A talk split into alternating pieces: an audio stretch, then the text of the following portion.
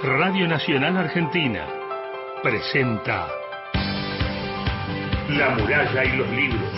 Ana da Costa, Gastón Francese.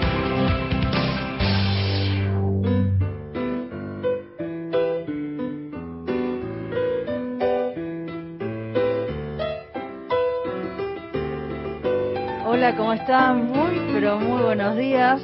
Se están despertando, ya pusieron el, el despertador, están todos ahí. ¿Nos extrañaron? Muchos nos extrañaron. Mi nombre es Ana da Costa, me acompaña como cada sábado hasta ahora Gastón Francese. Hola Gastón, te reís, te reís en mis comentarios. Más vale que nos hayan extrañado, Sí, espero. ¿sabes qué? Me parece que algunos nos extrañaron porque nos enviaron mensajes a través de la página web de la Biblioteca Nacional y varios oyentes también le escribieron a Cristian, así que qué lindo sentirse tan acompañado cada sábado. Qué lindo, sí, la verdad que sí. Siete horas, un minuto, seis grados en la ciudad de Buenos Aires.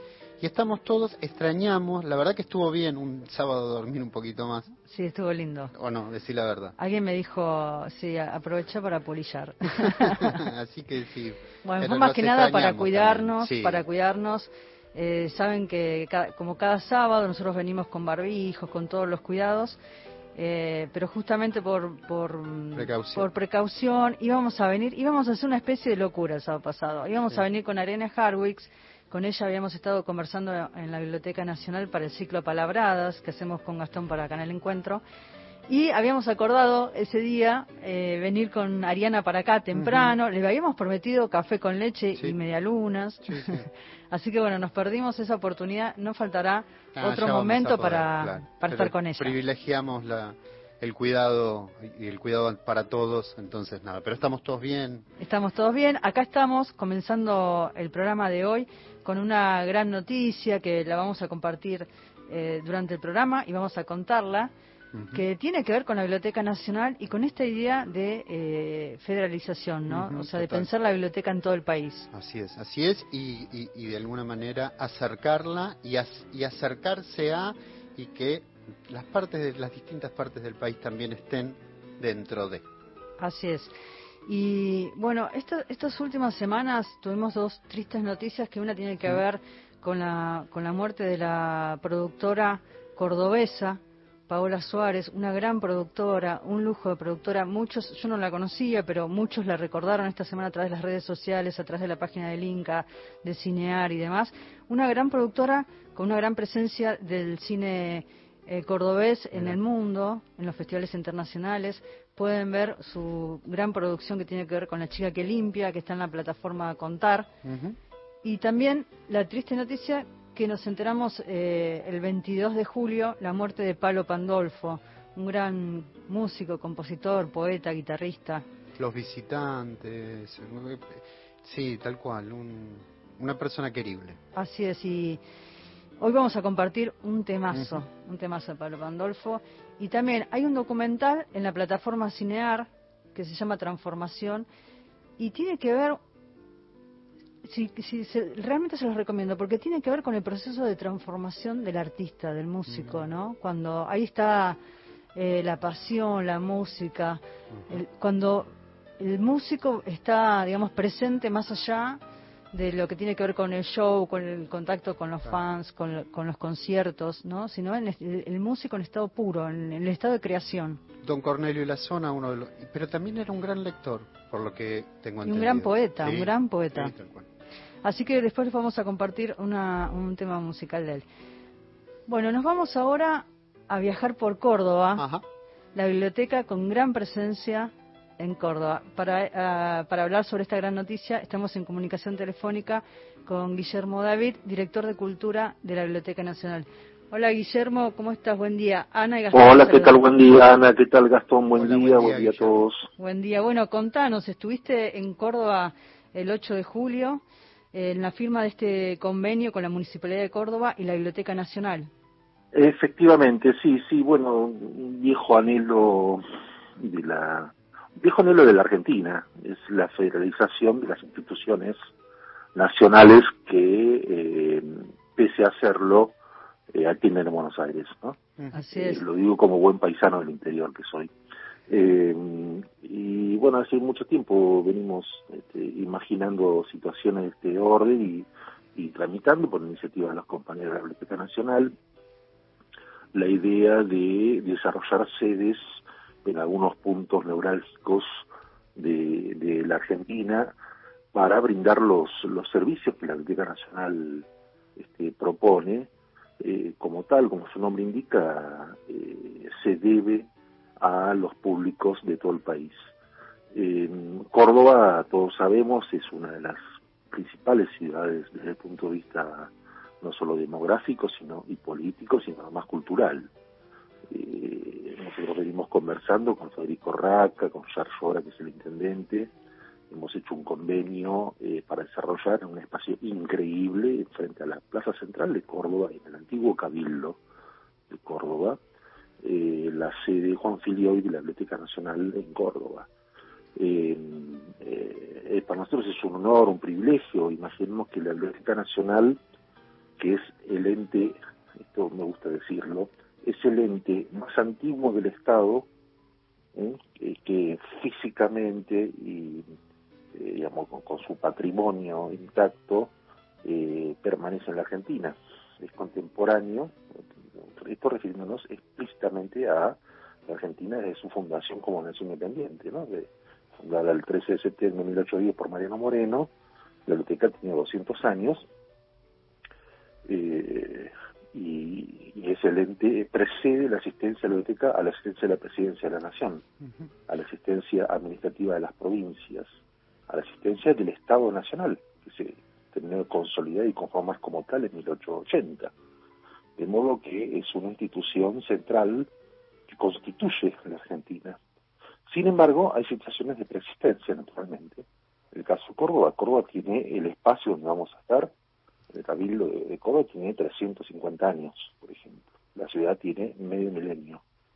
Es decir, la ciudad de Córdoba, la provincia de Córdoba, eh, es una provincia de una potencia cultural impresionante. Uno puede pensar rápidamente Córdoba desde los jesuitas hasta Oscar del Barco, para decirlo rápidamente, los jesuitas hasta la reforma universitaria, el cordobazo, eh, pasando, o si queremos ir más atrás, desde las este, cavernas pintadas de, Cerro Colorado, a las primeras protoescrituras de, al territorio argentino, más de 500 años, estuvimos hace poco allí.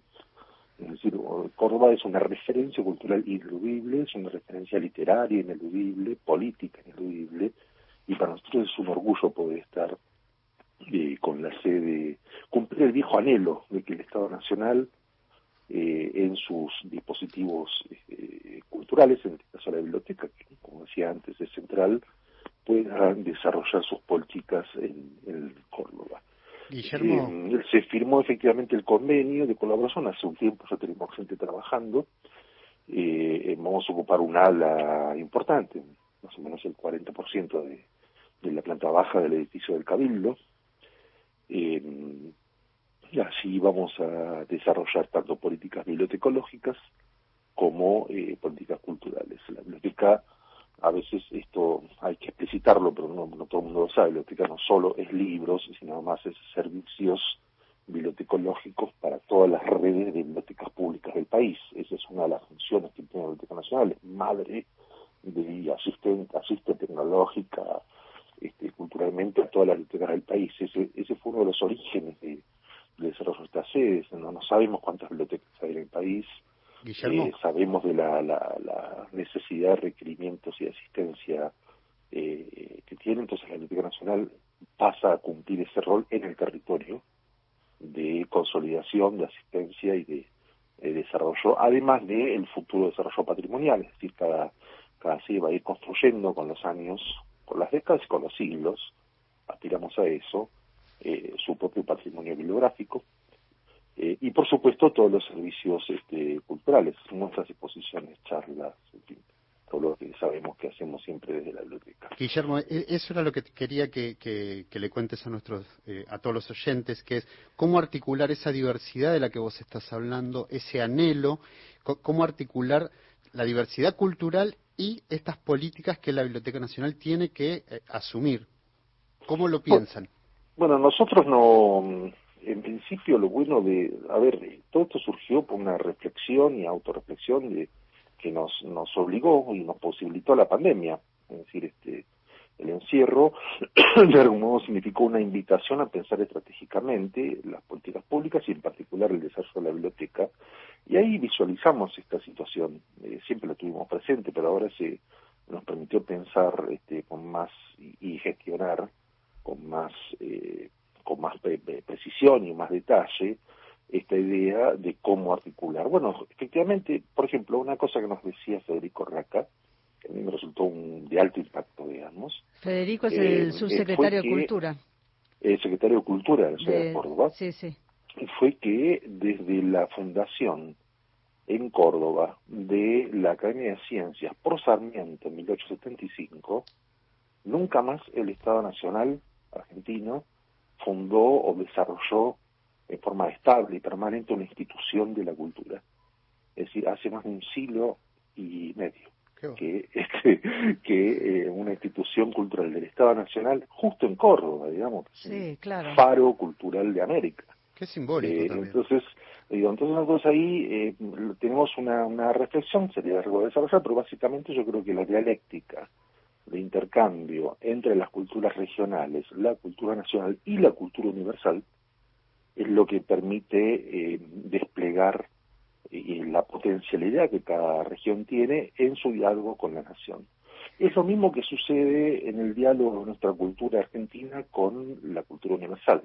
Es decir, no existiría Borges si no existiera ese diálogo. Bueno, Córdoba tiene una vastísima tradición de universalismo y una muy corta tradición de eh, vínculo con el Estado Nacional. De allí una de sus potencias y una de sus debilidades, ¿no? Si el cordobesismo, que es una potencia este, formidable desde el punto de vista de la autonomía, la autarquía cultural, de modo también es un límite, pues yo pienso que las, las culturas regionales o las culturas locales eh, se enriquecen, por eso menté el caso de Borges, para nombrar casos este, eh, específicamente cordobeses, podríamos decir Lugones, podríamos decir Carlos Astrada, podríamos decir José Arisco, en fin, podemos nombrar muchas otras personas que de su relación y, actores culturales de su relación con la cultura territorial, con la cultura universal, la cultura nacional, despegaron eh, una potencia inaudita, ¿no?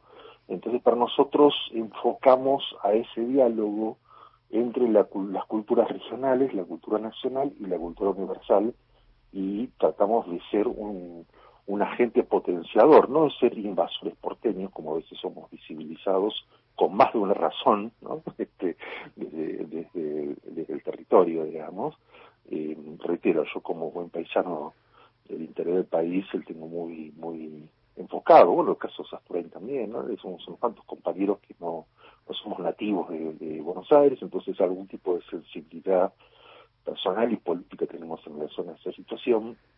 y visibilizamos que no, no, no debemos presentarnos, no, no, no somos como, como aquellos que vienen a capturar un patrimonio o que vienen a imponer una lógica, sino muy por contrario, eh, en otra de las sedes que estamos gestionando, en Salta, por ejemplo, nos decíamos, es muy probable que nosotros, como lo venimos Mar Plata un par de siglos, este, vayamos a influenciar este, en la cultura nacional, Mar del Plata también, este, calculamos que la sede de Córdoba estaría inaugurada sobre fin de año o, probablemente después del verano, hay eh, obras en curso para la puesta en valor del lugar, Mar del Plata lo mismo, este, estamos gestionando otras otras sedes también en Rosario, en Catamarca, en Salta, en fin. Eh, por ahora estamos un poco desbordados, eh, pero eh, tratamos de responder a las demandas, que son muchísimas más, a las demandas que, se nos vienen este, ofreciendo desde, desde, el resto del país.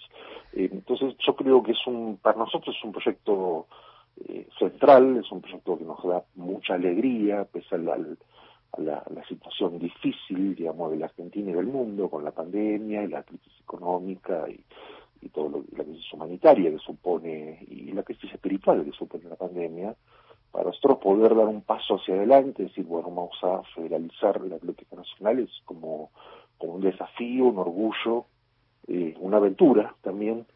También estamos aprendiendo en el camino, Exactamente, como decías recién, es una, una gran aventura porque uno piensa eh, no solamente en firmar los convenios, en pensar hacia afuera de la biblioteca, sino de qué manera implementarlos, pensar en los objetivos.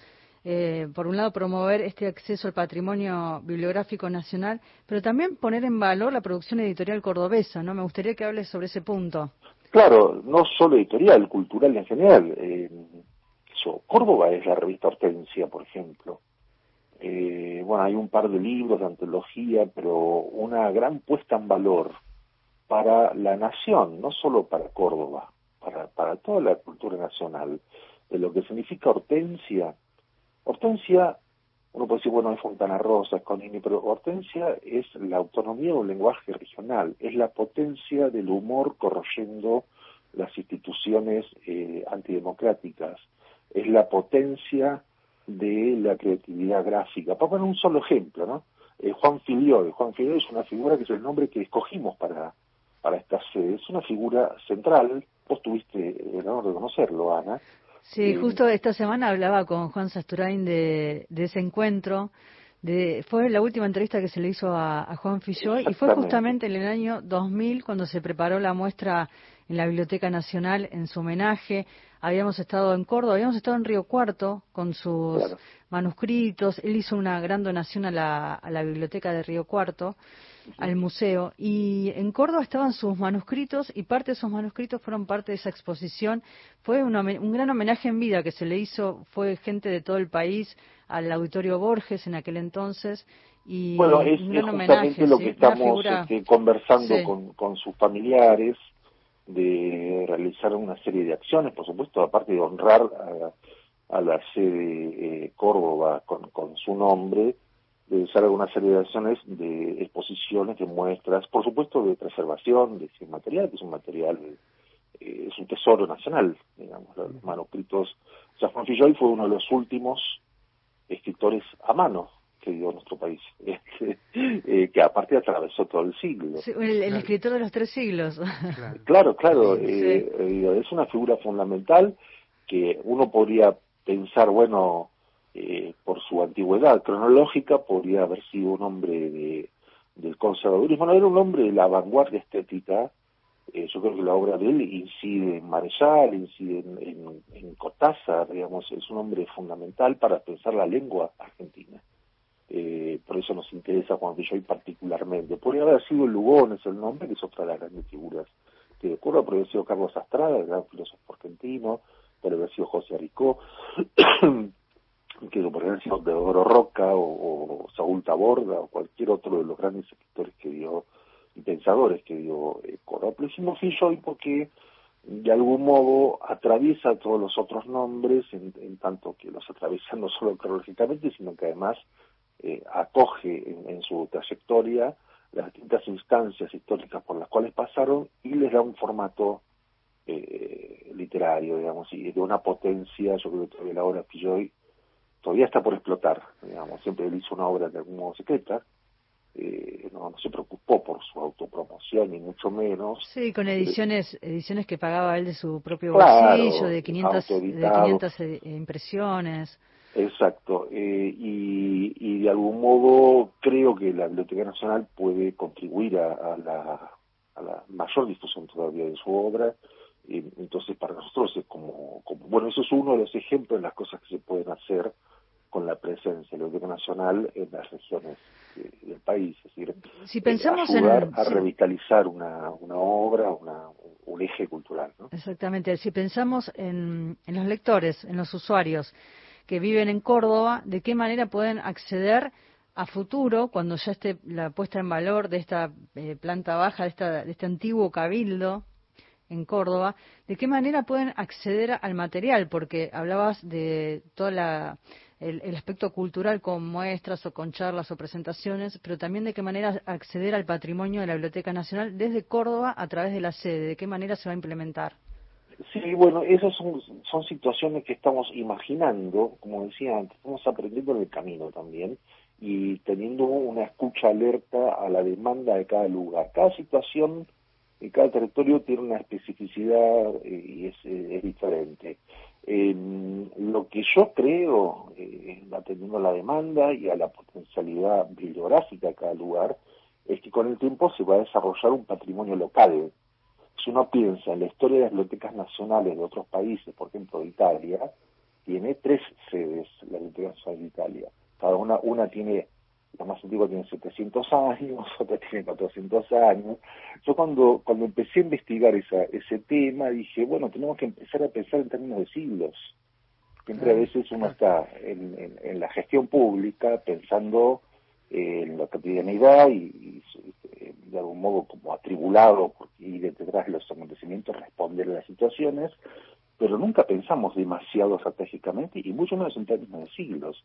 Por eso comencé diciendo, lo que nosotros tiene dos siglos, el espacio no tiene cuatro, es decir, eh, en la proyección, este es un proyecto que trasciende, por supuesto, nuestra gestión, los gobiernos, nosotros por eso hacemos acuerdos entre estados, es decir, Estado, en este caso municipal, en otros casos son gobernaciones, y el Estado nacional.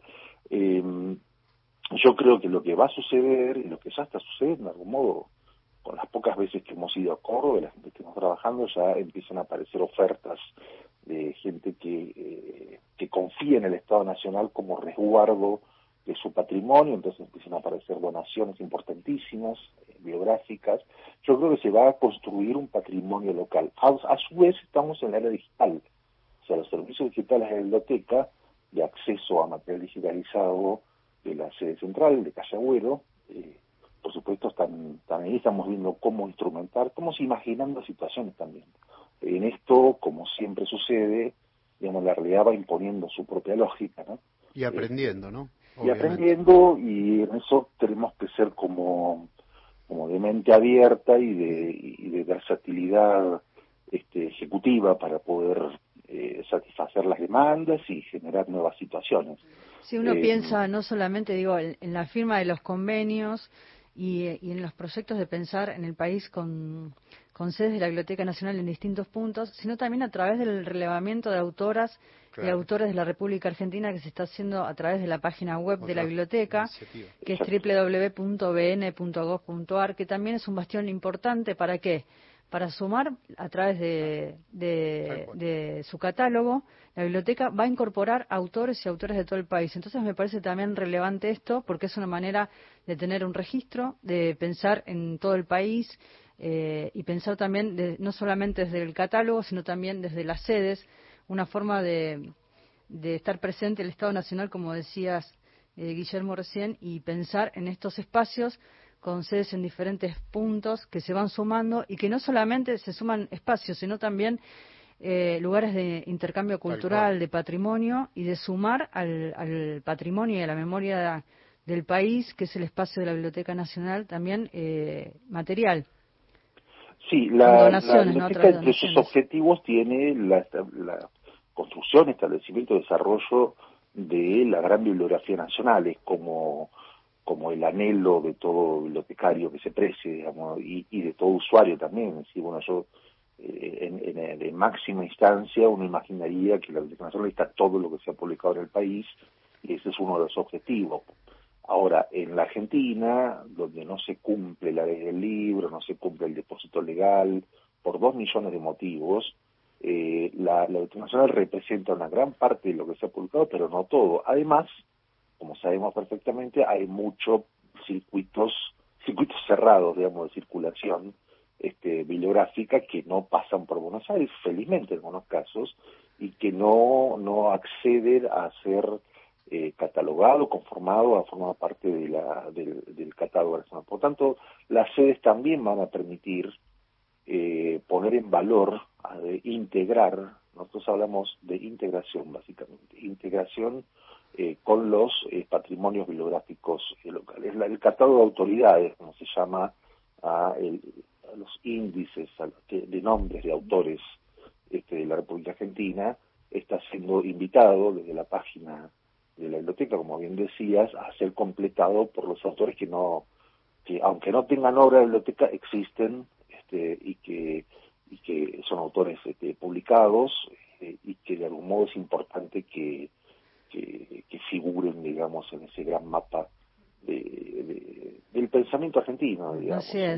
la fantasía como, como trabajadores de la biblioteca y como usuarios de la biblioteca es que realmente el catálogo de la biblioteca refleje la, tradición eh, histórica y actual de, de, publicaciones del país. Este, entonces, desde ese punto de vista, yo creo que el desarrollo de las sedes va a permitir la, la federalización, es la democratización del acceso al conjunto de los saberes de la Argentina.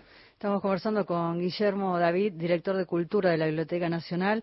Eh, hablábamos al comienzo del programa de Palo Pandolfo. Vi una foto tuya, Guillermo, con, con Palo Pandolfo ahí en, en las redes y hoy vamos a compartir una manera de, de, homenajearlo y de estar presente su música en el programa, la canción Un Reflejo.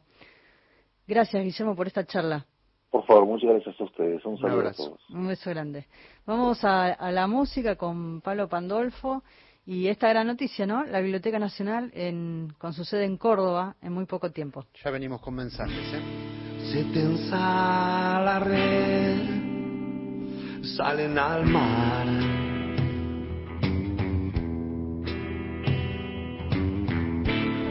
Lo dejas de ser, va de carnada, sale en el invierno arriesgándose a morir. Marineros ya salen al mar, dejando un querer. Terminó la época sin viento que lo retiene acá.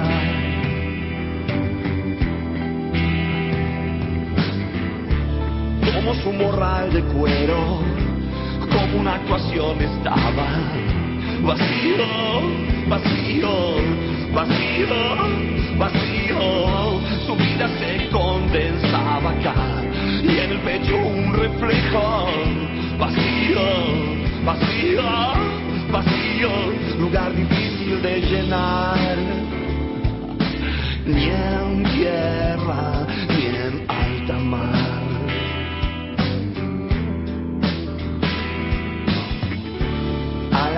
blancas hoy, cruzando el cielo y el mar.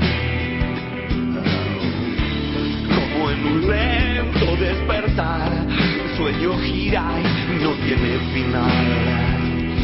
Por los remolinos de su mente se internó la voz del rayo, lo ensordeció.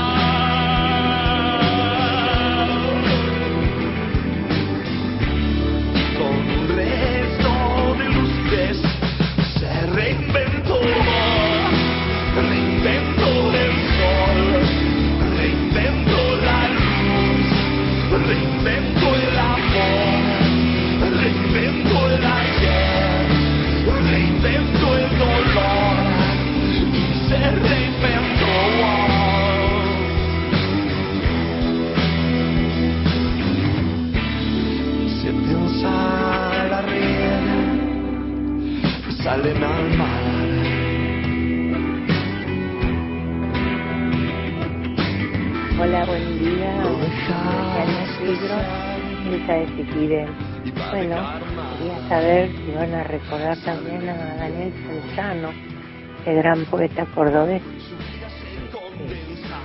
Bueno, eso quería decirles. El programa excelente, como siempre.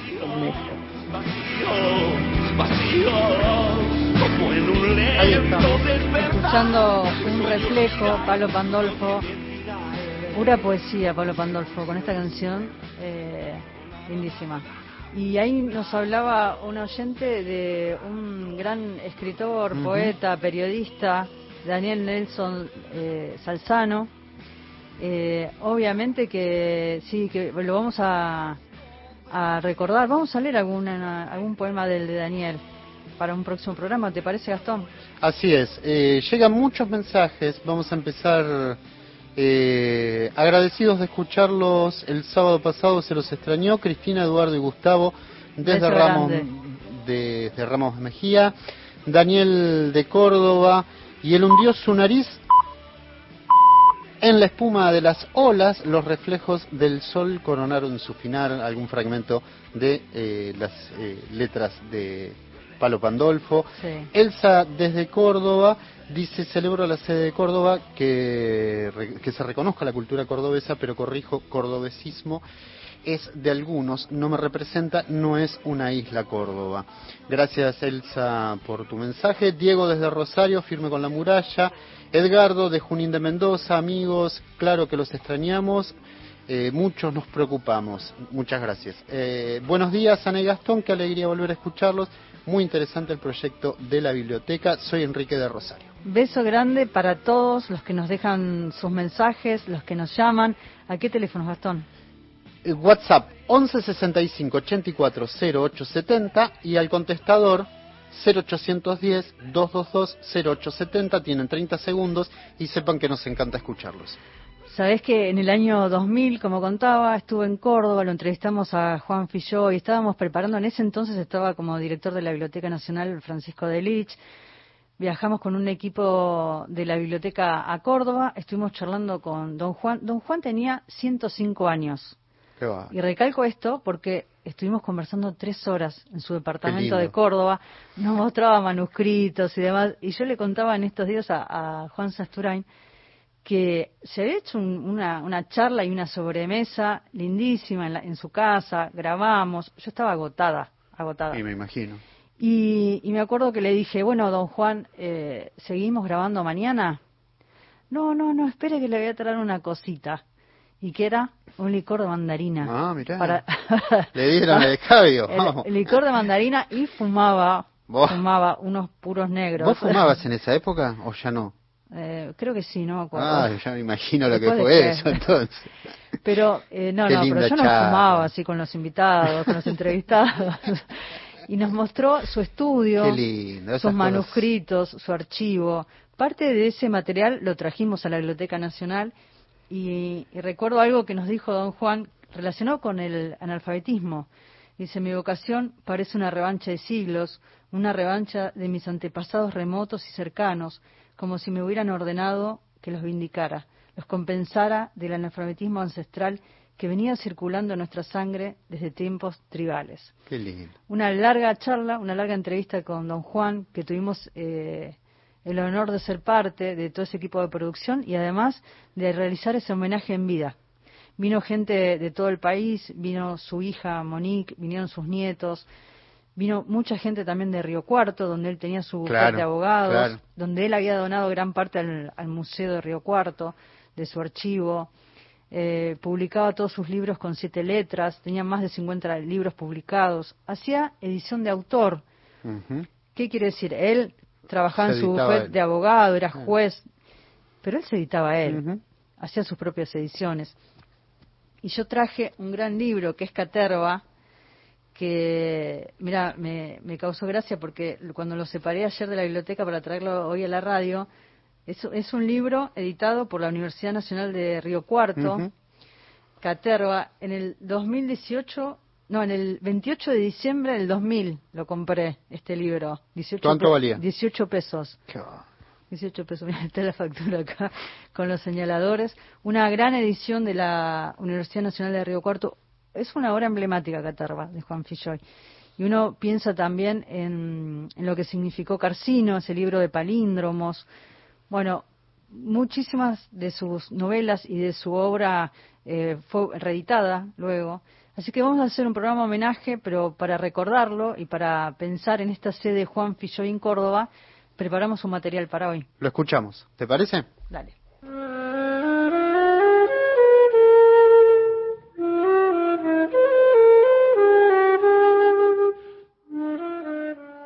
Yo irrumpí el año 30 con las novelas mías, arrasando por completo de todo el eufemismo y diciéndole a las cosas con su nombre. Yo no mandaba a los paisanos, váyase a la Sogoibi, por ejemplo, pues, le, pone a un paisano que dice, váyase a la, a la gran de la puerta. Le ponía, váyase a la gran puerta de, de, viejo. o bueno, para, para, decir vaya a hacer la mierda, decía, vaya a hacer el estiércol. en realidad descaracterizaban al personaje. Yo ningún personaje mío ha sido descaracterizado por preferir una mala palabra. Querido diferenciarme de, escritores que siguen escuelas. Yo he hecho, digamos, mi escuela propia y he escrito lo que a mí se me ha ocurrido, puro y exclusivamente. Y temas no me han faltado, puesto que los 50 libros son totalmente diferentes entre sí y tienen un vocabulario distinto también de acuerdo a las circunstancias temáticas y ambientales de sus personajes. Mi vocación literaria ha nacido con mi frecuentación en una biblioteca pública, de la cual, pasar los tiempos, yo fui durante 11 años nada menos que bibliotecario de honor. Mi cultura mm, literaria evidentemente francesa, en razón de que era el idioma, idioma que, se hablaba en casa, en, los momentos que yo podía hacerlo con mi madre. Pero prevalentemente todos mis libros tienen ese, ese, ese cuño, ese cuño francés. Mi primer libro apareció en el año, el año 30, que felizmente en la nómina que, trajo usted lo, tienen, en el año, en un libro Periplo. Periplo fue el libro producto de un viaje en un gran vapor que se llamaba Capolorio, que salió de Buenos Aires y estuve viajando por la coica del Mediterráneo durante dos meses. Pero ese día que yo la conocí a Paulina, me gustó el tipo de mujer que era. Era una mujer rubia, alta, de, de pasiones completamente inglesas. Y yo la conocí un sábado en la, Perla, en Buenos Aires. Pensaba que iba a durar 10 o 15 días, cuando más y ha durado 50 años sin un sí ni un no. Ah, mi vida ha sido siempre una vida de estudio. Yo llegué a, tener en mi casa, a media cuadra de la plaza principal del Río Cuarto, he llegado a tener una biblioteca con casi 12.000 libros.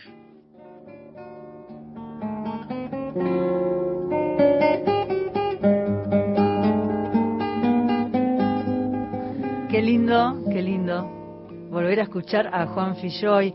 Gastón, vos me preguntabas cuántos años tenía, 105, y la lucidez, la lucidez. Qué bárbaro. ¿No? Y este gran homenaje. Vamos a hacer un programa especial dedicado a Juan Filloy. Llegan mensajes. Buen día, Ana. Buen día, Gastón. Eh, qué buen signo de los tiempos que en ese edificio que cuando yo lo conocí en la década del 70 era la sede de la policía, ahora era la sede de una biblioteca, así que bueno, me alegro, les mando el beso de todos los sábados y bueno, depende de ustedes saber quién es el que habla. Un abrazo. Chao. Silvio, Silvio Killian. Beso enorme, beso enorme, Silvio. Gracias, gracias por este mensaje. Antes de la tanda, eh, buen día. Eh, me surge una crítica como oyente de radio. Un oyente entra a la radio en diferentes horarios y a veces con la entrevista empezada nos pide que por favor repitamos el nombre, así que le agradecemos la crítica.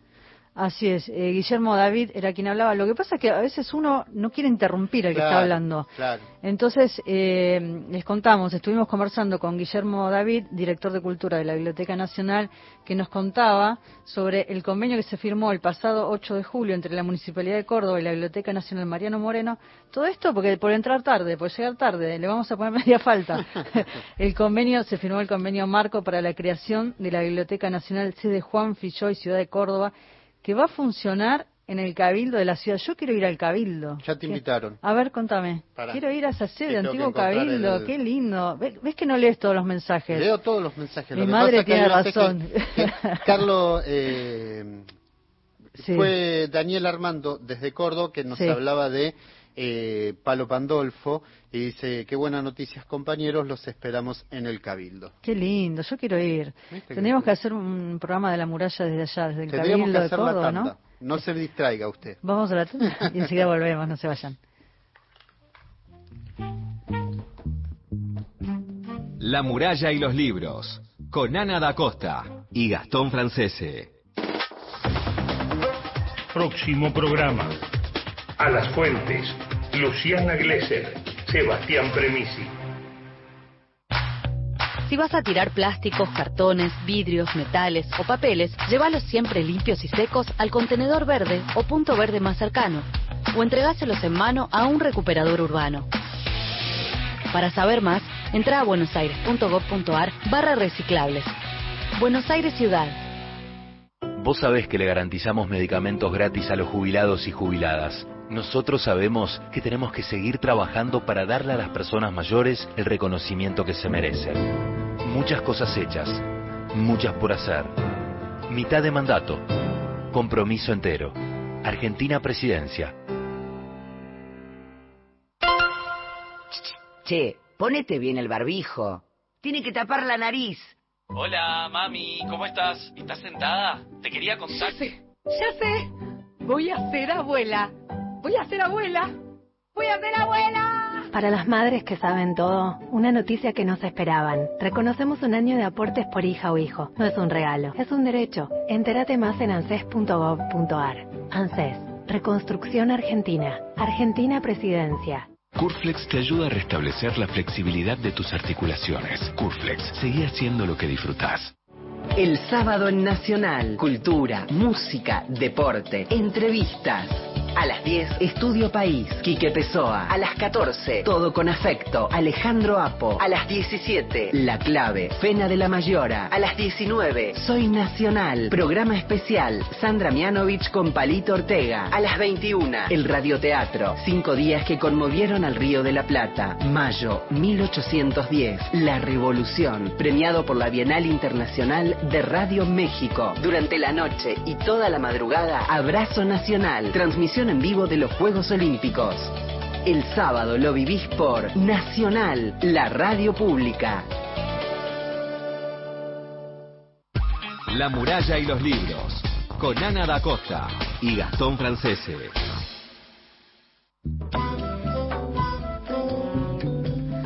Seguimos en La muralla y los libros, el programa de la Biblioteca Nacional. Le mando un beso enorme a Domingo Quispe que él preguntaba por nosotros el sábado pasado, así que le mandamos un beso enorme y gracias por acompañarnos cada, cada sábado. Eduardo también nos, nos, pide que cuando sea así que se anuncie. Bueno, que, que es transitorio, qué sé yo, pero bueno, son cosas que a veces pasan. No, no hay problema. Que se anuncie qué cosa, me Que no estamos en el aire. Ah, bueno, la próxima. Estoy criticando la, no, la, pero no creo que estemos muchos sábados apolillando los sábados. No, creo que no. Vamos a la poesía. Vamos con la poesía.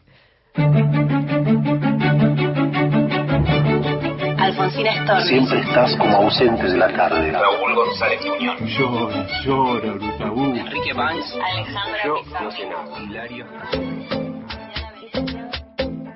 Hola, mi nombre es Luciana Rabazzani, soy de Buenos Aires, soy poeta y psicoanalista, publiqué los libros de poemas El nombre de las naranjas, Intenciones de hablarte, Desde las bisagras, poemas sobre toro, la intemperie es un lugar seguro y en narrativa recién despierta.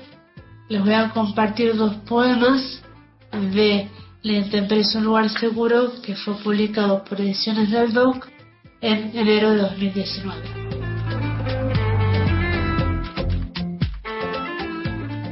A él le gusta el llamado buen tiempo porque aún no entiende qué buscar en la lluvia y cómo encontrarlo.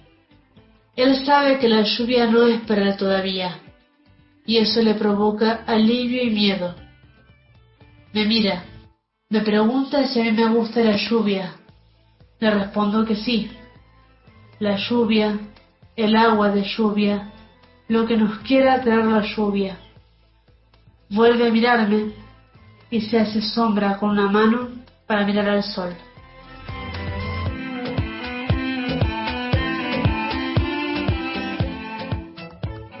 Era un campamento. Era de noche. Había aprendido a pelar papas de otra manera, a festejar el sabor aguado de un guiso de horas, la promesa de un juego después de la cena, la tolerancia en la mezcla de prendas y espacios. Pero descubrí las luciérnagas, venían de lejos. Descubrí la tristeza. Cuando se es de lejos, se confunden a veces luciérnagas con linternas, con farolitos a la entrada de una carpa, con la red eléctrica de un club, con reemplazos imposibles.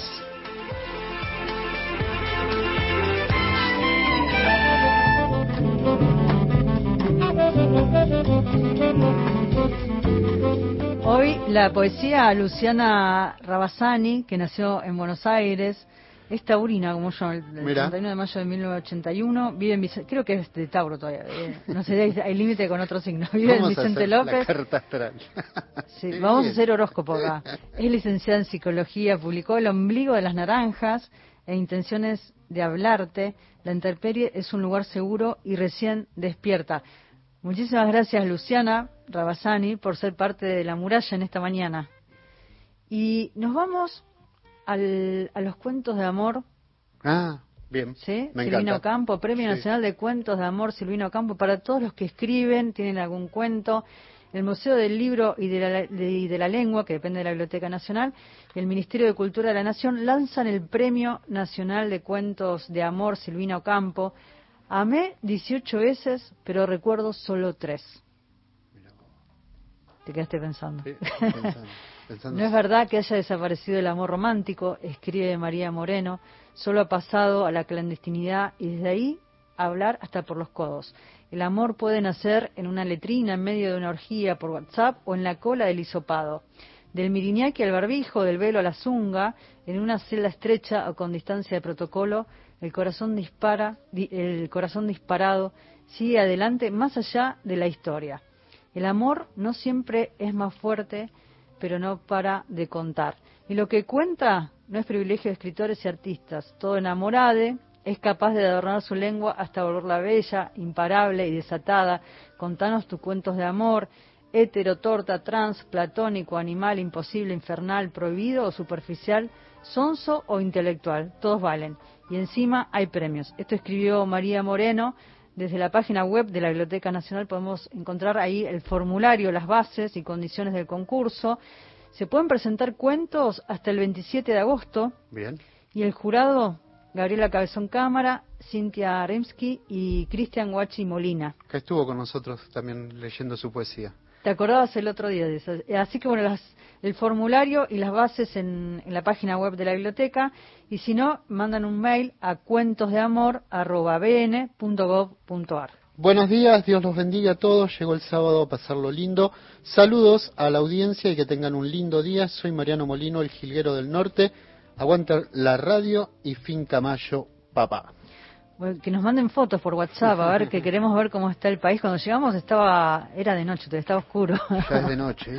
Qué frío, Oh. falta todavía un poco más. Vamos. Si les parece, vamos a, a la música, Fito Páez, al lado del camino, y enseguida continuamos.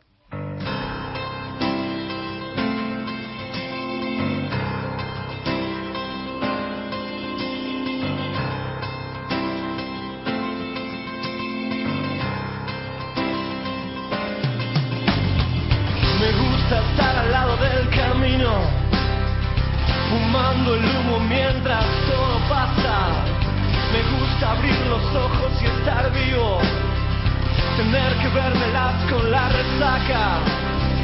Entonces navegar se hace preciso en barcos que se estrellen en la nada. Vivir atormentado es sentido, creo que es así, es la parte más pesada. En tiempos donde nadie escucha a nadie, en tiempos donde todos contra todos, tiempos egoístas y mezquinos, en tiempos donde siempre estamos solos, habrá que declararse incompetente en todas las materias de mercado. Habrá que declararse un inocente o habrá que ser abyecto y desalmado. Hora melancólica. Cuando cae el sol, en ese momento de largas sombras y reflejos rojizos, es cuando invariablemente mis pensamientos recaen en vos. Hora de melancolía, de recuerdos gratos y de otros no tanto. Figuras que se dibujan y se desdibujan a lo largo de los últimos rayos de luz. Y luego en un instante se superponen y surge tu imagen. Aunque te sea ausente que no... Pues soy Enrique de Rosario, eh, grabé eh, poema Hora Melancólica, creo que no alcanzó a salir el final, lo repito. Aunque te sea ausente y que nunca regresarás, esa fugaz ilusión es la que alimenta mi corazón. Gracias.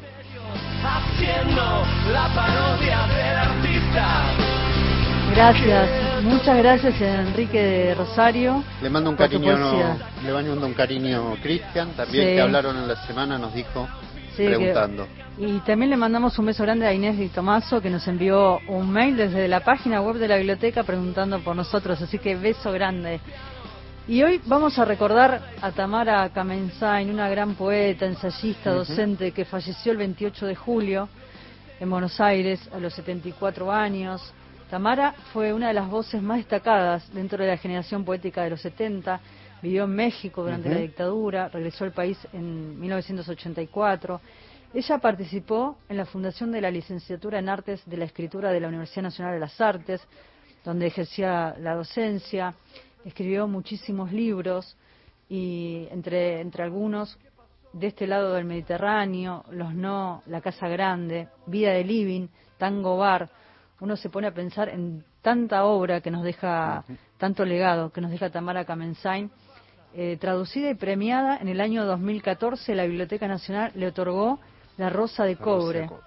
Y en aquella ocasión dijo Tamara Kamensain, me daría por conforme si mi poesía operara para los escritores más jóvenes como un permiso de ruptura. Y nosotros la rescatamos desde los subrayados feministas, que es otra de las iniciativas del Museo del Libro y de la Lengua de la Biblioteca Nacional es una forma de eh, escucharla a ella de nuevo, esa voz, mantenerla viva con nosotros.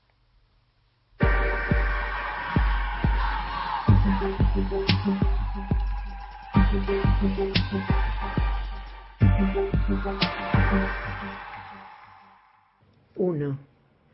A ti capaz de desaparecer de ser atormentado por el fuego luminoso, opaco, ruin, divino, a ti fantasma de cada hora, mil veces muerto, recién nacido siempre, a ti capaz de hacer girar la llave, de inventar el sol en un cuarto vacío, a ti ahogado en un océano de semejanza, náufrago de cada día, esclavo, propietario de zapatos, periódicos, algunos libros, tal vez padre o hijo, guardián de resecos jardines, de aves de paso.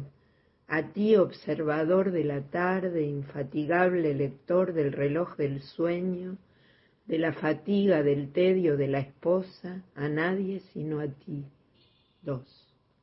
Cualquier hora del día en una hoguera extinguida esa mujer sacrificada cerraba los ojos y nos negaba la dicha de su agonía.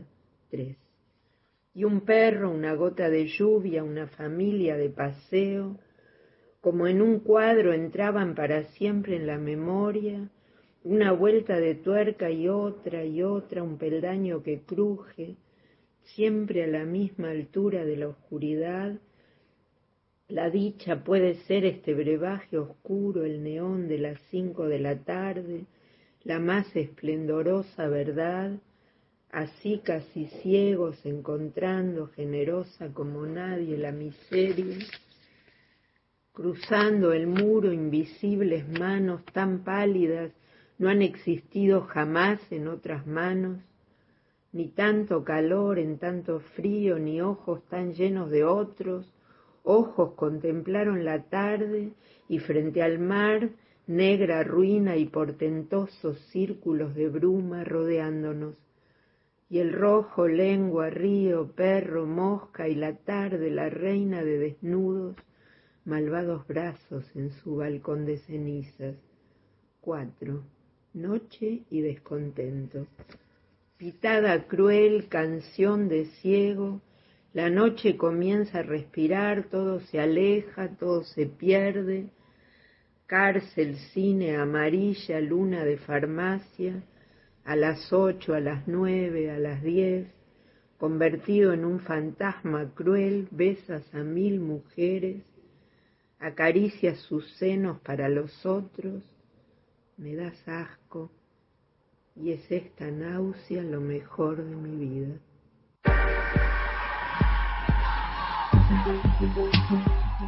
Tamara Kamensain fue parte y es parte de los subrayados feministas. Eh, escuchábamos su voz y había estado en el Museo del Libro y de la Lengua, lo recordábamos los otros días, eh, cuando fue el homenaje a Néstor Perlonger, Claro. había venido al museo y nos deja un enorme legado, una enorme obra y ahí estamos, vamos a seguir leyendo a, a Tamara Kamensain.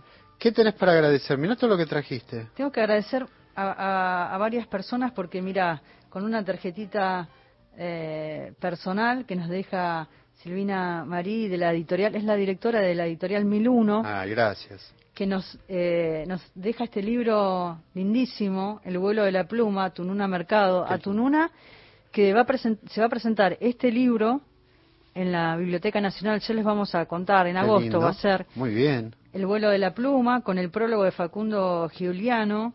Facundo que sabe muchísimo de la obra de Tununa, estuvimos conversando esta semana con él y me recomendaba algunas obras para... Va a ser parte, Tununa, de nuestras apalabradas Qué lindo, qué suerte. Me de la segunda contento. temporada del ciclo de que hacemos con Gastón y que el lunes se vuelve a, a repetir el capítulo de Selva Almada para Ah, quienes no lo vieron. dale. El lunes a las 20.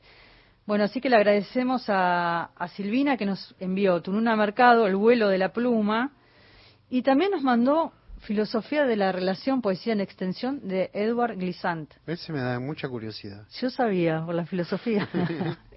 bueno, vamos a leerlo. El poeta y filósofo martinico Edward Glissant, que recurre a la poesía, aunque no para lamentarse por un origen perdido, sino para aproximarse a los tiempos que corren. Y también agradecemos que nos envió la editorial La Claridad, Páginas de Espuma, el libro de Marcelo Luján, que lo queremos entrevistar para La Muralla. Tengo que pedir uno yo. Vamos a Ah, ver después, si después te lo presto, si no, lo pasamos. Y también queremos agradecer a María Zorraquín, que nos envía de la cole- una gran colección de Mar Dulce. La, que- la queremos entrevistar a María para, para que nos cuente esa colección, que es muy interesante. A vos te encanta la, Sí, la colección. Filos. Sí. Bueno, acá tenemos tres de, de esos libros de la colección, que es Había una vez algo real, de Iván Acosta. Los monstruos más fríos, estética después del cine. Este me interesa. Ese para vos. Silvia Schwarzbock y eh, Margaret Cavendish, Una mente propia, selección de cartas sociales y discursos femeninos. Estos tres libros, entonces, la editorial Mar Dulce, muchísimas gracias María. Y también eh, nos llega desde, ¿desde Corrientes. dónde? Desde Corrientes, Buenavista, capital del sexo, José Gabriel Ceballos. Con él conversamos, ¿te Conversamos también, ah, hablamos y nos, iba- nos había contado que iba a salir prontito el libro y ahí lo tenés. Bueno, acá con una dedicatoria para Ana. A vos también te dedicó un A mí libro. me dedicó. Acá está. ¿Lo vas a leer? A ver. Dice, para Ana, celebrando su trabajo por la literatura, fraternalmente, eh, José Gabriel Ceballos. Muchísimas gracias por este regalo. A Gastón por la amistad, a Gastón Francés, para Gastón Franceses por la amistad, con cariños. Gracias, José Gabriel, lo vamos a disfrutar mucho. Llegamos al final del programa, no nos queda más tiempo, Gastón. Eh, Cristian Blanco en la coordinación de aire, en la producción. Eh, hoy nos acompaña en, en la operación técnica Berenice Nieto. Gracias. ¿eh? Nos despedimos con, con el Indio Solari. Bueno, hasta el próximo sábado. Tengan muy, pero muy buena semana. Cuídense. ¿eh? Así nos cuidamos entre todos. Chao. Besos.